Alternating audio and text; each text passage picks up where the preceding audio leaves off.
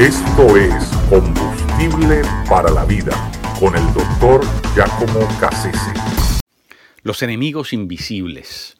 Durante la década del 60 y 70 los Estados Unidos estuvieron envueltos en una de las guerras más cruentas en la historia de la humanidad. Eh, se llama la Guerra del Vietnam. Los Estados Unidos perdieron más de 50.000 soldados eh, jóvenes en su gran mayoría, eh, en una guerra en la que fueron a buscar un enemigo que no apareció por mucho tiempo, no sabían a quién dispararle, eh, los atacaban de, lugares mm, francamente inesperados. era un, enemigo que no tenía uniforme, que, no era una guerra típica, era una guerra completamente diferente a las que los Estados Unidos estaban entrenados a enfrentar. Y, por lo tanto fue una guerra que perdieron, porque su enemigo era prácticamente un enemigo invisible. En muchas ocasiones se les acercaba un niño mm, desnudo eh, eh, y, parecía que tenía un juguete en la mano y realmente lo que tenía era una bomba que se la tiraba al, convoy donde iban los norteamericanos y, creaba una gran, una gran tragedia.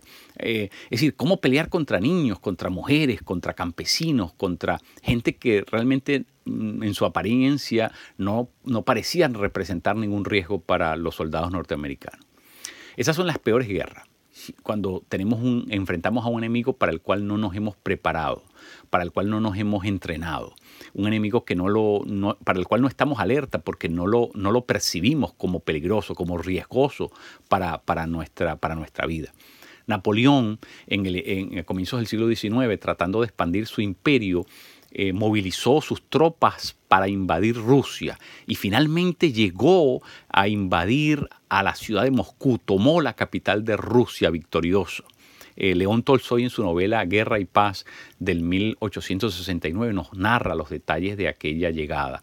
Sin embargo, fue una victoria pírrica, pírrica eh, en memoria de aquel célebre estratega militar Pirro, quien invadió al imperio romano, pero sin embargo no sacó ninguna ventaja de eso, porque, porque, porque no le valió para nada, porque aunque derrotó al ejército mm, romano, no, no, pudo sacar ninguna ventaja. Así que cada vez que pasa eso se llama una victoria pírrica. Eso fue lo que le pasó a Napoleón, porque aunque tomó a Rusia, se quedó con la capital rusa, cuando llegó el invierno perdió completamente a todo su ejército, ¿verdad? Por, por hipotermia.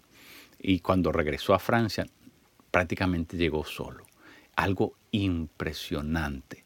El enemigo era el tiempo inclemente, el clima eh, severo de, aquella Rusia eh, nórdica. Así que tenemos que hacernos conscientes de identificar a nuestros enemigos porque muchas veces mm, dejamos, mm, eh, ¿verdad? Nos entretenemos, no, no tenemos la capacidad de poder eh, visualizar dónde están esos enemigos y esos son los que más daño nos hacen cuando nos confiamos, cuando vivimos entretenidos y no nos damos cuenta que nos acechan esos enemigos.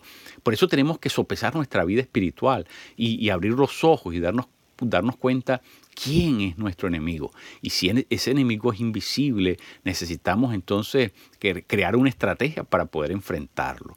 Usualmente nuestros peores enemigos son aquellos que dejamos adentro aquellos que eh, hemos procrastinado, eh, no los hemos sacado a tiempo y, los hemos de alguna manera eh, dejado que incuben dentro de nosotros y nos acostumbramos a vivir junto a ellos.